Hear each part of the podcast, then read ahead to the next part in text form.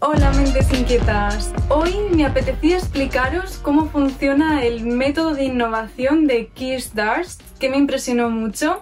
De hecho, os recomiendo su libro, que lo estaréis viendo en pantalla de la editorial Experimenta, y su método se llama Creación de marcos de referencia. Se trata de una metodología de diseño nueva, una alternativa al ya más que conocido Design Thinking. Y otros métodos tradicionales que ya no son capaces de dar solución a los problemas que tenemos hoy en día, porque la sociedad, la industria, todo ha evolucionado, está cambiando en otra dirección. Vivimos en una época en la que la sociedad industrial, basada en la fabricación de bienes tangibles, en objetos, está dando paso a una sociedad en la que es mucho más importante la información, la información y sus servicios, el vivir eh, nuevas experiencias y no tanto los objetos, ¿no? Los objetos de consumo. Ya hubo una etapa en la que eso tuvo muchísimo protagonismo. En el futuro lo que va a tener más valor es la información de hecho, se está produciendo una desmaterialización de los productos. Ya no leemos en libros, sino que leemos en ebooks. Ya no usamos un reproductor de música, sino que usamos Internet. Y lo que dice Dorst es que los problemas actuales ya no pueden ser abarcados por las metodologías convencionales, ya que se basan en conceptos que antes no existían. Y él define que los problemas actuales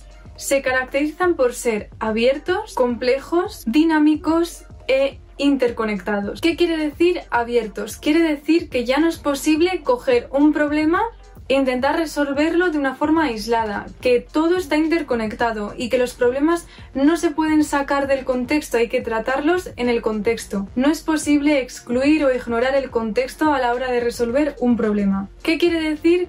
Complejos. Quiere decir que los problemas se componen de muchos elementos que están conectados entre ellos. Ya no se puede hacer la técnica tradicional de fragmentarlos en pequeñas porciones para resolver una a una ya que son más simples, porque entonces lo que hacemos es ignorar las conexiones entre los elementos que al final también son parte del problema. ¿Qué significa dinámicos? Significa que son variables y no estáticos. Significa que cambian con el tiempo y además a una velocidad muy rápida. Y por último, ¿Qué significa interconectados? Pues significa que unos problemas y otros se influyen constantemente. Como veis, lo que plantea es muy interesante y tiene muchas cosas que son ciertas, ¿no? De hecho, él dice que normalmente los problemas no es que sean de una categoría o de otra, sino que cumplen las cuatro características. Y es que vivimos en un estado de hiperconectividad. La sociedad está interconectada y por lo tanto nuestros problemas también. Y eso ha hecho que sean más abiertos, complejos y dinámicos. Pero entonces, ante este nuevo paradigma, ¿cuál es el método que propone Keith Dorst? Pues es el de creación de marcos de referencia. En este vídeo de aquí os mostré un poco cómo era el croquis eh, que proponía este autor a la hora de resolver un problema, ¿no? Que teníamos el qué, el cómo y el resultado. Y que el qué más el cómo generaba ese resultado. Pues él lo que propone es crear un marco de referencia que va al cómo. Un marco de referencia es una nueva forma de observar la situación. Pero, ¿cómo se crea un marco de referencia? Pues te voy a compartir los ocho pasos que él expone en este libro de cómo crear este marco de referencia y aplicar esta metodología.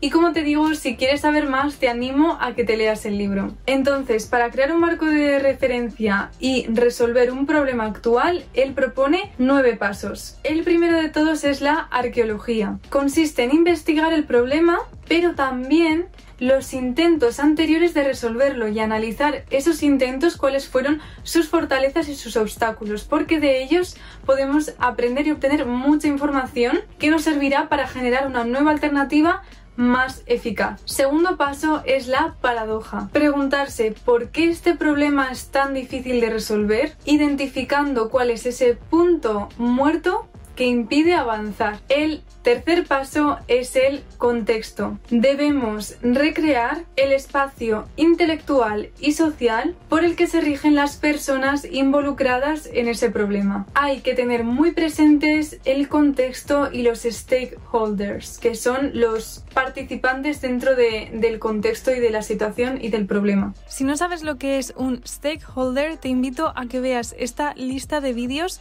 el diccionario del diseño industrial, donde defino de forma breve, sencilla, muy fácil, conceptos que escucharás constantemente. Quinto paso, los temas. Hay que identificar y analizar los diferentes temas relacionados con el problema para identificar los factores más profundos que subyacen en las necesidades, motivación y experiencia de esos stakeholders, de esas personas que se ven afectadas por el problema. El sexto paso ya es el marco de referencia. Es crear un paralelismo, una hipótesis. Completando esta frase, si el problema se abordara como si fuera, entonces ocurriría...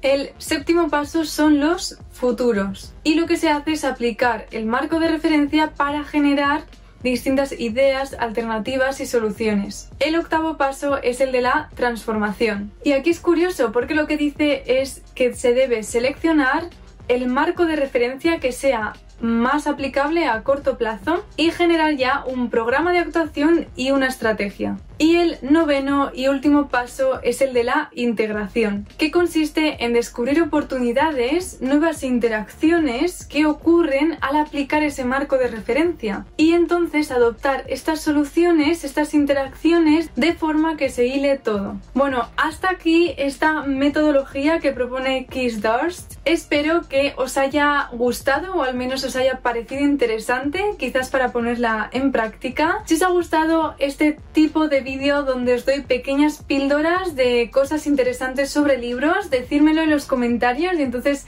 haré muchos más. Yo me despido, nos vemos en el siguiente vídeo y como digo siempre, no dejéis de crear. Seguir las tendencias era duro, pero desde hoy ya no lo será.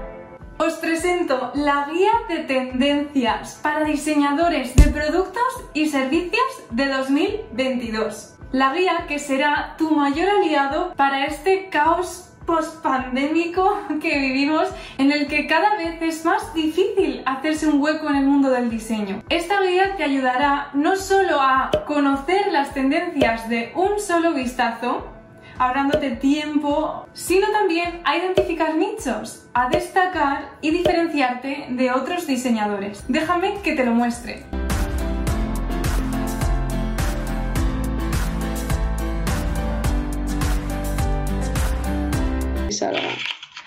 ¡Ay, madre!